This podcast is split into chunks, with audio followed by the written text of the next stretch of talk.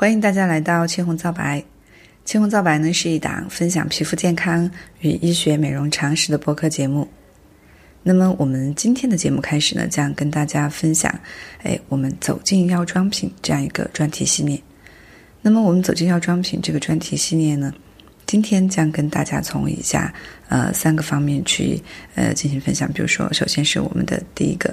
我们这个专题它的一些简介。那第二个部分呢，是我们相应的呃药妆品相应的一些特点啊、作用啊，它相应的概念啊的一些呃简单的介绍和科普。那最后呢，跟大家做一个总结。那首先呢，我们讲到这样一个专题，我们这个专题的话，它的定位，哎，主要是我们的日常护肤、医学美容和一些相应的科普的常识。那它覆盖的内容呢，主要是包括。我们一些日常生活当中不同的皮肤问题，它的相应的呃导致它的原因，以及我们可以通过什么样的手段去改善。那我们的药妆品在特定的诶问题中它的作用。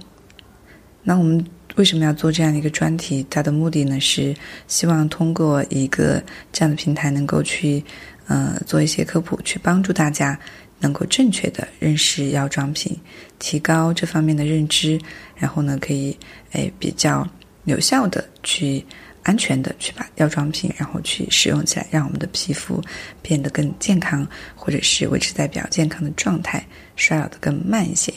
如何去讲这样一个专题呢？我们主要是是想从我们正常的皮肤，哎，好吧，包括我们一些有问题的。包括我们一些有改善需求的这样一些皮肤的问题，比如说，嗯，我们说的青春痘，就是我们说的痤疮啊，皮肤敏感啊，然后皮肤有瘙痒啊、发红啊，包括我们一些色素斑点呀、皮肤暗沉啊、有些皱纹啊、毛孔啊这样一些问题为核心。哎，我们从一些实际生活中的案例实例，我们观察到的一些现象，然后结合我们医学专业的。这样一个原理角度和一些我们目前的一些研究的进展，那去跟大家做一些分享。那这样一档节目，这个专题呢，主要适合的人群呢，那主要是针对我们想要维持皮肤健康，或者是皮肤有一些刚才我们讲到的相应的皮肤问题的这样一些人群。那么我们讲了我们专题的简介，那第二个部分呢，主要是跟大家诶来分享一下。我们的药妆品，那么我们的药妆品又叫医学护肤品，那它的英文的单词呢是 cosmetics。那这个单词的话，呃，它最开始提出呢背后还有一个小小的故事。这个小小的故事呢，那我们到目前为止我们知道，呃，关于药妆品在世界范围内没有完全统一的标准。那我们二十世纪七十年代初的时候呢，我们美国的皮肤有一个皮肤科医生，哎，他叫 Albert Kligman，他提出了这样一个新名词。那也有人将它翻译成我们的功效性的化妆品或者功效性的护肤品。那这个词的话，哎，它的提出，我们去定义的时候呢，大家就会产生一些争论。所以呢。我们产生这个争论的时候呢，它也会促使一些国家对我们的化妆品的管理，哎，新增了一些新的法规。那么这其中的话，我们平时经常讨论到的就是像一些欧美的国家，cosmetics 呢，它是指具有功效性或者是类似有药物活性的这样一个化妆品，这样一类化妆品，就主要是呃强调它的功效。那么，在法国呀、日韩啊这样一些呃国家的话，我们的功效性的护肤品呢，它就是刚才我们讲到像一些美白啊、除皱啊、防晒呀、抗敏啊这样一些哎有特定的功效性、有这样一些功能的这样一个化妆品，它是按照外用药品哎对我们的功效性化妆品进行管理的。那在我们中国，我们将就是呃，像预发染发、烫发呀、脱毛啊、美乳啊、健美啊、除臭啊、一些祛斑啊、防晒这样九类的产品呢，我们把它哎定义为特殊用途的化妆品。那这些产品的话，它在上市前呢是需要经过严格的审核的。那我们从这些背后的小故事，以及目前的呃整个呃不同国家的这样一些定义分类和一些法规的呃，我们可以去看到，没有统一的标准。但是呢，我们药妆品的定义呢，它有相应的特点，就是我们从里面可以看到，对不对？就是四个字。安全、有效，我们去选择任何对我们皮肤上来产生一些改变的护肤品，首先要考虑它的安全性，其次呢，我们要才去考虑它的哎有效性，就是它的功效是不是嗯哎是不是有依据的。那么我们讲到了药妆的定义，哎。有人就会问：那我们怎么去区分呢？跟我们在平时在商场啊这些地方，哎，去买到的一些护肤品啊，跟我们用的什么 SK two 啊、奶妹啊，它有什么区别呢？我们讲化妆品的话，它是不改变皮肤结构的，像广告啊，或者是它的嗯，就是标签上啊，是不能宣称具有临床的功效。那像药妆品的话，它是可以应用于我们临床的，包括我们一些皮肤相关的基础疾病的治疗，它能发挥一些积极的作用的这样一类化妆品叫药妆品。所以药妆品跟化妆品它是有区别的。那药妆品它呃有个药字，它是不是药品呢？那我们药妆品的话，它指它是指它拥有了化妆品跟药品的一些优点和特性，但是呢。它还不是药品，它的功效是有限的，还达不到药物的标准，就是不能代替药物。那么，像这样一类介于我们的化妆品与药品之间的这样一个呃，就是一类这样一些产品，我们把它叫做哎医学护肤品或者药妆品。那这个呢，是我们从事临床。连化妆品研究和我们的一些相关专业的哎专业的人群，然后倡议去把它作为这样一个界定。那么我们讲到，呃，我们药妆品跟我们日常用的这些化妆品，它有这些区别。那么我们去呃了解药妆品，哎，再详细的深入的话，我们去了解它的特点有些什么呢？那么。药妆品的特点，它主要是以下三个方面：第一个呢是它的安全性，第二呢是功效性，那第三个呢是它有临床的验证。它的安全性和功效性的话，是能够经得起我们实践的检验的。那么首先我们说安全性，那像一些成分，嗯，像比如说有香精啊、防腐剂啊，我们在日化线中的哎护肤品中经常。买到的它会比较香啊，哎，或者是它添加的成分由于比较复杂，会加入一些更多一些的这样一个防腐剂呀，或者是为了让闻起来比较好闻，加一些香精啊，看起来感官上有呃不一样的感觉，就视觉上让我们它会有一些色素啊，那像香精啊、色素啊，或者是一些不必要的防腐剂。它会加重我们皮肤的负担，在我们皮肤科呢，像这样一些成分的话，它是比较常见的致敏源，就是导致我们过敏的这样一些哎物质。所以说，我们的药妆品它的成分呢更简单，配方呢也更简单，就比较精简，就可以不用的香精啊、防腐剂啊，或者香精啊、色素啊，或者是不必要的防腐剂呢，哎，那我们就。把它去除掉，不要它。那防腐剂呢？它会有一些。为什么说我们说不必要的？因为防腐剂的话，我们制成瓶瓶罐罐的这种化学物质，你要保证它的稳定性的话，还是会加入一些防腐剂的。那我们药妆品里面，它一般选择这种致敏性比较低，呃，或者是必要的少量的一些这样一个防腐剂。那么，在我们的药妆品，它的生产的一些原料啊，它是经过。严格的筛选的，哎，它不含或者是尽量的减少了这样一易损伤我们的皮肤，或者是刚刚讲到的容易导致我们皮肤过敏的这些成分。那么安全性的第四个点，它体现就是我们的哎，这种瓶瓶罐罐里面装着的这样一些护肤品，它要生产、要包装、要运输。那么在这些哎生产的工艺里面的话，它是有类似于我们药品级生产的这样一个标准，所以的话，它更安全。那么我们讲药妆品的特点，讲了安全性，我们说功效性。功效性是什么意思？就是有用，对吧？确确实实如他所说的，对我们皮肤能够产生这样一些积极的作用。那么，我们的药妆品的话，它是根据我们每个人的皮肤的特点不一样，然后呢，哎，它是去选择一些能够解决或者改善这样一些皮肤问题的成分。哎，根据这样的一些相应有临床依据的作用机制，就是它这个环节中间是怎么起作用的，它是有依据的。那么，针对我们的一些疾病啊，它的发病机制，比如说相应我们一些干燥性的皮肤的问题，比如说我们特应性皮炎、湿疹，我们说的银屑病也叫流皮癣，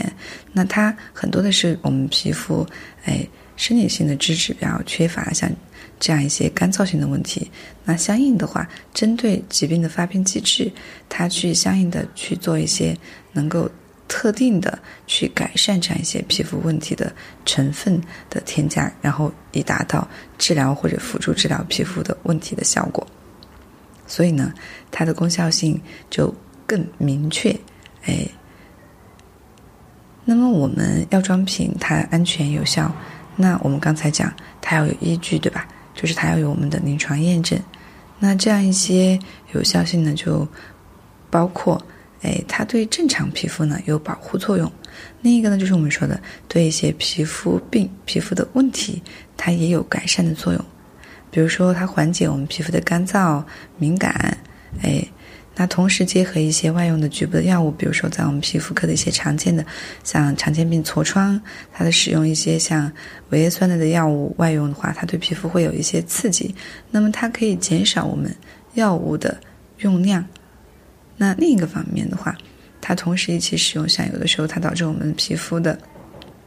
干燥的话，可以减少我们皮肤的啊像干燥啊这些的。不良反应，那为什么说它可以减少我们的不良反应？大家好理解。那为什么它会让我们的哎减少我们药物的用量？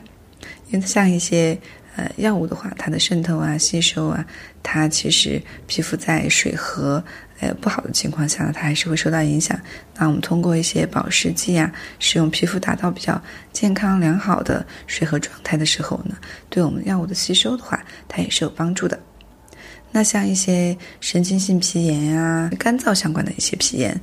那我们在疾病好转了以后呢，我们坚持哎使用一些保湿的产品，保湿霜啊、保湿膏啊，它还可以预防我们这样一些呃眼皮肤的皮炎，嗯，它的反复。所以说呢，我们药妆品它的特点就是安全有效。哎，经得起临床的检验，有这样科学的依据。那么我们知道了它，哎，就是它是安全的。那我们怎么去选择呢？那就是刚才我们讲到的，根据不同的皮肤问题，那主要它分为哪些大类呢？这也是我们在后期的节目当中呢，哎，这一个呃专题系列，呃，会分不同的期分期去跟大家讲。呃，会根据我们的不不同的问题，比如说，呃，我们的主要的作用和分类呢，大致主要分成我们的，包括我们的皮肤的清洁类，还有像我们的，呃，保湿、润肤、修复我们的皮肤屏障。那么，我们的一些有抗衰、抗皱、嫩肤这样的需求的，那还有一些像我们的皮肤的控油，哎，改善我们的痤疮。那像我们皮肤的。呃，均匀肤色、提亮、有美白、祛斑这样一些作用，包括我们夏天来临，对吧？最近五一小长假要来的，嗯，包括我们一些防晒的这样一类产品。那么我们说，呃，讲分成不这些不同的种类，那我们首先来讲清洁类的。那药妆品的清洁剂为什么跟普通的它有差别？有什么不一样？它为什么更安全有效呢？因为我们的药妆品的话，主要是。呃，在它的清洁类中的体现就是，一般比较温和，它没有一些皂基。那前面呢，听过我们节目的话，哎，我们的在我们第二期节目当当中讲到了温和清洁，就提到我们的清洁剂里面有含皂基和不含皂基。含皂基的话，对皮肤刺激性比较大。那么像一些医学护肤品的话，它相应的话不含皂基，对皮肤的刺激，哎，就比较小。那其中的话还根据不同的作用，比如说有敏感啊，我们的人群使用，我们选择添加一些抗敏的成分，它就可以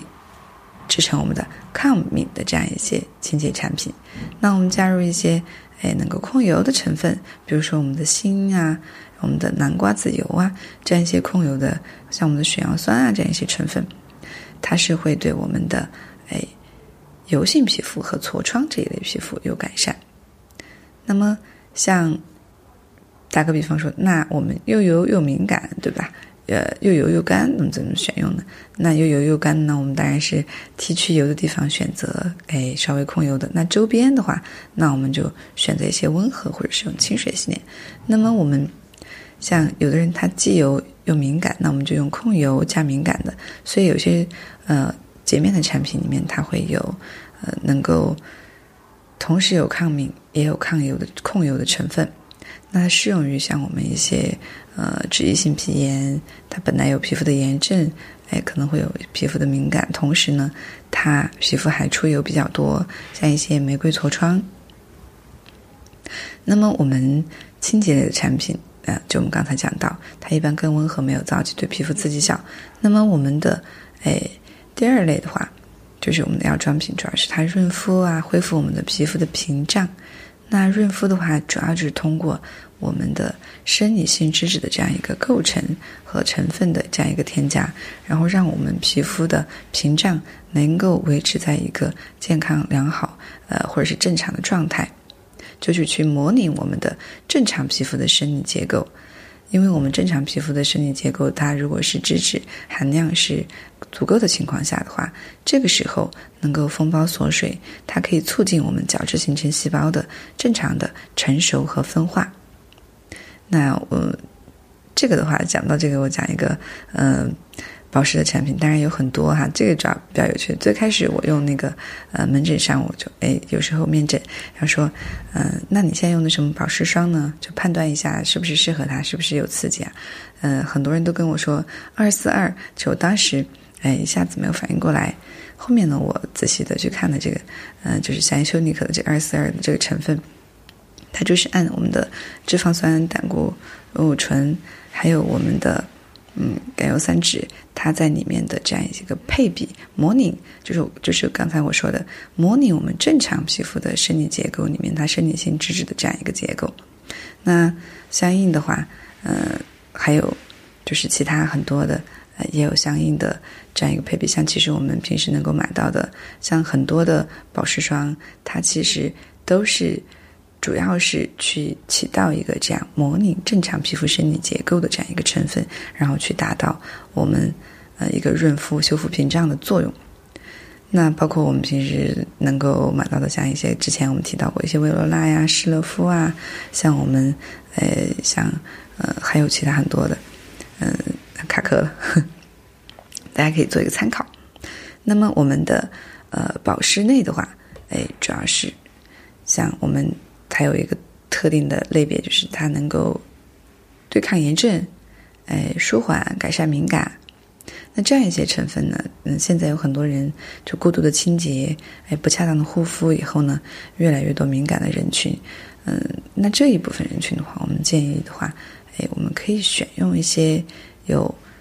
保湿同时对抗敏感的这样一些成分。比如说，我们像一些能够听到的什么天然活泉水呀、马齿苋呀，还有像我们说的 B 五啊，还有乳胜肽啊，像很多这样一些成分，它能够去改善我们的敏感。那我们如果是对一些敏感的人群，如果你要做选择的话，选择这样一个呃大的方向，然后再从里面去选择它有相应的标注，宣称这样对敏感。呃，改善的这样一类护肤品呢，要安全一些。比如说，我们能够经常听到的，像国内的，像一些薇罗娜呀，然后像我们商场能看到的雅漾啊、理肤泉呀，然后像我们能够平时呃门诊很多人用的比较多的，像什么修丽可啊、仙色啊、呃等等之类的护肤品就比较多，还有像一些什么妇婴啊，然后呢，我们去选择一些，哎，不是你用的越多越好，你就选一个你皮肤用起来舒服的就可以了，也不用很贵，就性价比比较高的就可以。那么我们讲了，哎，这一类。保湿类包括我们的对抗炎症、舒缓、改善敏感。那我们第四类的这样一个药妆品，主要包含我们的嫩肤啊、抗皱啊。嗯，这个的话，现在越来越多的人群比较关注这个，因为我们门诊上的话，很多时候要求抗初老、抗衰的这样人群呢，呃，占主要的成分。那么我们预防和辅助呃去治疗一些。就是衰老相关的皮肤的问题的话，选择一些有抗氧化哎的这样一个功效的成分的护肤品的话，它对我们皮肤维持比较良好的状态的话，它有一个辅助治疗的作用。这成分呢，后面我们会有准相应的专题去讲。那嗯，这里简单介绍介绍一下呢，就是比如说我们找到一些成分，什么超氧化物歧化酶啊、辅酶 Q 十啊，像这些。那其中的话，还有一些细胞调节剂，能够促进我们的组织去增生和修复的一些细胞生长因子啊，像神经酰胺啊、果酸啊这样一些成分。那么，我们的讲到呃第四类以后，我们讲第五类，我们的控油、呃抗痤疮、改善痤疮的这样一类肤质的这样一些护肤品。那因为痤疮呢比较油，对吧？那我们一般都是用一些控油的产品，包括我们的水呀。呃，然后我们用的一些呢，建议用含油脂比较少的，哎，质地呢比较均匀的，哎，容易吸收一些的，比如说一些凝胶啊、乳啊这样的成分。那么我们的呃清洁剂的话，我们针对痤疮这类肤质，我们讲要充分它清洁皮肤表面的这样一些油脂，哎，它就会含有一些表面活性剂。那么像有一些成分能够控油啊。那我们比如说像一些刚才讲到的锌气啊、水杨酸啊这样一些。那么门诊上的很多人，嗯，来面诊的话，能用水杨酸这样成分的，呃，一些人群呢还不少。那大家知道为什么水杨酸它能够起这样的作用吗？它其中呢有一个作用就是它能够溶解我们的角质。哎，就是我们像一些闭口啊，它能够溶解我们这样一些角质角栓，使我们的这样一些蛋白变性以后呢，通过哎改善我们的呀这样一些角化性的呃皮损，让皮肤呢变得更呃平整一些。那么我们还有一个就是我们的美白祛斑，这个的话人群的比例也比较大，它一般是能够含一些呢干扰或者是。抑制我们的黑素合成和转运的这样一些活性的成分，那这个我们听的就比较多了，很多人可能都知道。那我们平时吃的橙子啊、水果呀这一类还比较含量比较丰富的维生素 C 呀，然后还有我们平平时有人可能听说过什么，呃，熊果苷啊这样一些成分，C 呀、维生素 C 啊，还有我们的维生素 E 啊这样一些成分，那么它的辅助的治疗呢？在我们的一些疾病方面呢，也能起到一些辅助治疗的作用。比如说，像我们一些皮肤的暗沉、色沉，还有一些我们的呃炎症性色沉相关的皮肤病，比如说我们的黄褐斑，它能起到这样一些辅助治疗的作用。那么最后一个就是我们讲到这两天天气越来越热了，那马上五一长假就要来临，那我们防晒这样一类的护肤品的话。我们去选择，哎，医学类的护肤品，我们叫它药妆品，它又有什么优势呢？它主要是一般就跟之前讲过的，因为防晒剂这一类的护肤品，相应对皮肤的刺激的话，比起其他类别，它可能会稍微更大一些。所以在医学护肤品里面，或者是药妆品里面的防晒剂的话，嗯，它一般因为没有含香精啊、色素啊，或者是比较容易致敏的这些防腐剂，所以它更不容易过敏。那么。我们去涂用防晒剂，我们知道我们里面的成分有什么？物理防晒剂、化学防晒剂和生物防晒剂这些成分。那么我们根据这些不同的分类，然后去选择。这个呢，我们在专题中会再细化。那我们去选择也是一样的，根据环境的不同啊、季节的不同啊、皮肤类型的不同去选择。那么，比如说我们要去下水呀、出汗比较多，那么可以用一些防水性的，对吧？皮肤比较敏感啊，就不要用太黏腻的，用一些比较清爽的，哎，甚至是清水或者温和的洁面乳都能洗干净的。那么我们知道了，哎，药妆品它的这些一些属性。那么最后，哎，我们为大家做一个总结，就是我们走进药妆品这样一个专题系列呢，我们主要是要知道，呃，我们的药妆品它的一些特点，安全、有效、临床有一些。哎，科学的依据验证，对吧？那作用呢，主要是去维持皮肤的健康啊，以及辅助我们一些皮肤病的治疗。那所以说呢，我们正常皮肤和有特定的皮肤问题的人群呢，哎，它都可以去使用。那因为呢，需要根据皮肤的问题来选择。那一般我们建议做好保湿防晒的基础上，我们如果有其他特定的问题，或者是想要再细一些，建议呢，在医生的指导下，根据。具体的问题呢，再去选择使用。呃，那所以说呢，今天我们就将走进药妆品这样一个专题，呃，我们相应的后面的节目的梗概和药妆品的一些特性，今天跟大家做了一个简单的分享和总结。